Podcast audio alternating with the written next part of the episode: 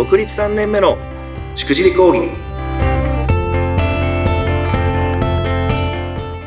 おはようございますビジネス壁打ち師の相川祐介ですおはようございます。インタビュアーの鈴木沙子です。相川さん、今日もよろしくお願いいたします。よろしくお願いしますさて、相川さん、ビジネス壁打ち師の相川さんは、壁打ちと交流会を融合させた壁打ち交流会セカオピを主催されているんですよね。はい今現在です60名以上メンバーがおりましてあの交流会やってるんですが具体的にはあのメンバーを4人1組のチームに分けまして、はい1人20分ずつ自分のビジネスで伸ばしたいことをテーマに持ち寄ってディスカッションをしていきます。なるほど。まあ、つまり自分のビジネスをどう伸ばすのかっていうのをみんなでかあの考えてあの発信し合うというとてもあのギバーな会を主催してますので、ぜひピンときた方はご参加いただきたいなと思います。はい、ぜひぜひ興味を持った方、備考欄の相川さんの SNS に連絡してみてください。さて、本日ですが、どんなテーマでお話しいただけますか？はい、えー今回もですね、前週に続きまして、学校で教わらないシリーズいきますが、はい今回は学校で教わらない英語術の発信をしろということをテーマにお届けしていきます。発信をしろですよね。はい。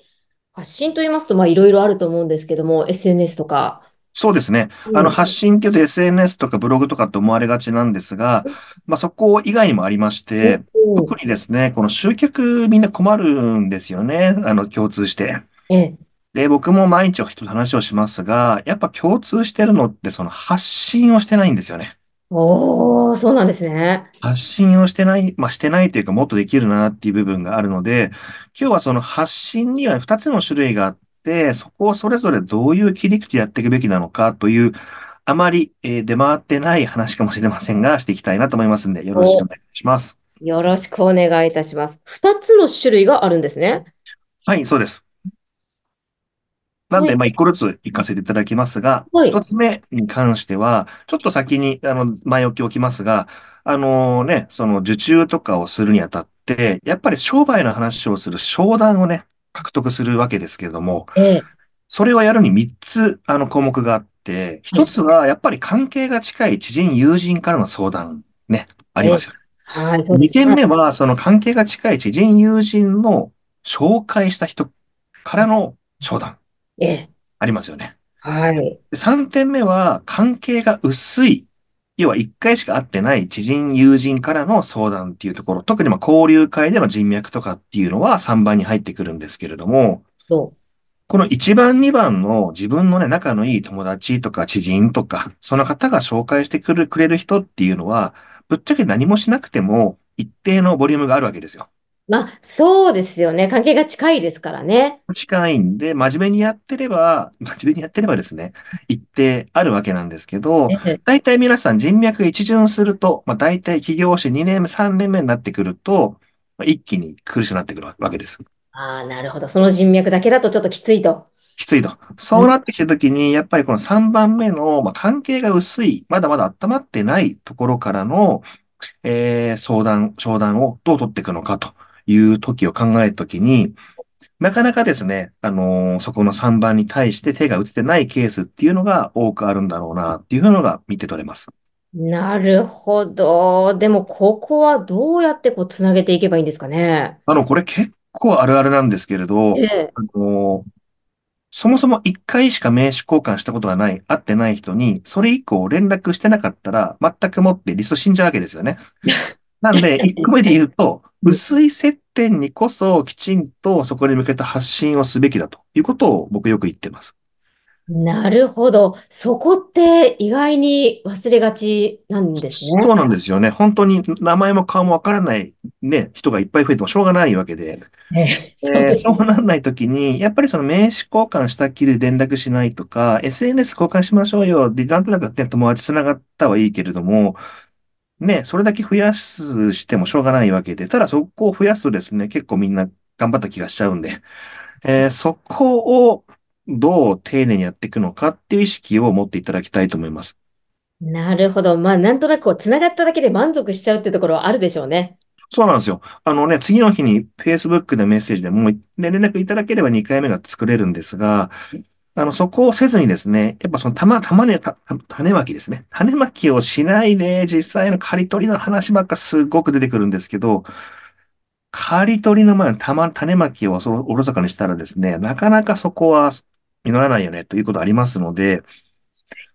はい、あの、商談、受注が足りないなと思っ時こそ、この薄いというか、関係が薄いところにどう向き合うのかっていうところは、非常に大事にしていただきたいポイントかなという話をさせてもらっています。なるほど、わかりました。これが、えー一つ目の発信ということですね。そうですね。もう飲み会で名刺交換したら次の日お礼のメールしましょう。当たり前の話なんですけど、しない人いっぱいいるんで、はい、これやったら全然違いますよっていうことです。おー、わかりました。覚えておきます。はい。で、に二つ目ですね。これがあの、一般的に言われる発信かと思うんですがで、自分が何やってるのか、何解決できる人なのか、どんなビジネスの情報を知ってるのかっていうことを発信結構皆さんしてないんですよね。おー、そうなんですね。これ見てわかるんですけど、ええ本当にしてない人多くて、うんあの、1月5日の配信の紹介がもらえない人あるあるでもお話ししましたが、人間って忘れるんですよね。そうでしたね。その話ありました。はい。えちょっと名刺交換して、あ、面白いのやってますね。じゃあ忘れちゃうんです。うん、確かに。ね、こんだけ情報過多な時代ですから、すぐに押し流されて、記憶の奥底、奥底奥底にですね、あの、葬り去られるところなわけで。話、そうですよね。でもね、実際。そうなんですよ。で、じゃあなんで、でも一方で発信しない人には言い分があるわけですよね。もう聞くと、発信しても意味ないんじゃないの？まあ、うん具体的にはブログ書いても読まれないんじゃないですかとか、なんか Facebook でビジネス発信したら嫌われちゃうんじゃないですかとかってみんな言うんですね、それね。ああ、なるほど。あんまりこう、ぐいぐい行くと嫌われるんじゃないかという。はい。あの、そうなんですけど、めちゃくちゃわかるんですけどええ、だから困ってるんですって話になっちゃうわけですよ、これ。なるほど。ずわずわいきますが、はい。もうさ、だから、だから困ってるんですよっていうところを、すごく声を大にしてお伝えしたいなと思っているところです。ああ、でもどうすればいいんでしょうね。なんで、そこもすごくお気持ちもわかりますし、やったら失敗するんじゃないかなっていうのが僕あるんですが、まずはその、じゃあ読まれるためにはどういう切り口で発信して読まれるんだっけっていうような、逆算の思考でね、できるためにどうしたらいいんだろうっていうことから考えれば、いろいろ出てくるんじゃないかなと思いますし、それはね、やっぱビジネス発信で毎日毎日ね、あの、いろんな、言ったら、それは嫌われちゃうじゃないですか。あのね、ミュートになされちゃうんで。だったら嫌われないために自分の僕ラーメン好きなんですって、キャンプ好きなんですっていう割合と、人間となりを知ってもらう配信と自分の専門分野の配信の割合をどうしたら一番反響もらえるのかっていうことを、まあ、できる理由から考えましょうっていうことをですね、あの、よくお伝えしているんですけど、なるほど。なんか個人的にもすごい参考になります、これ。はい、これ、えー内容も会社員じゃなくなった、あ、会社員じゃなくなった僕らですね、うんあの、知ってもらえなかったら存在しないと同じなんですね、これ。あ痛い。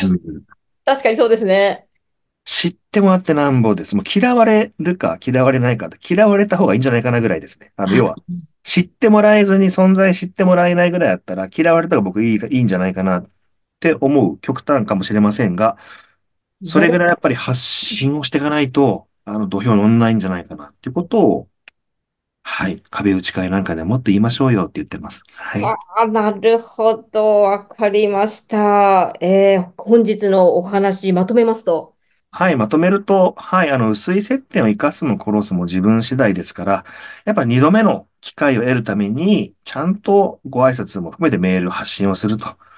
いうところが一点目ですね。仕事した気になりがちなんですけれども、なかなか前に進まないんで、そこに目を向けましょうというところ。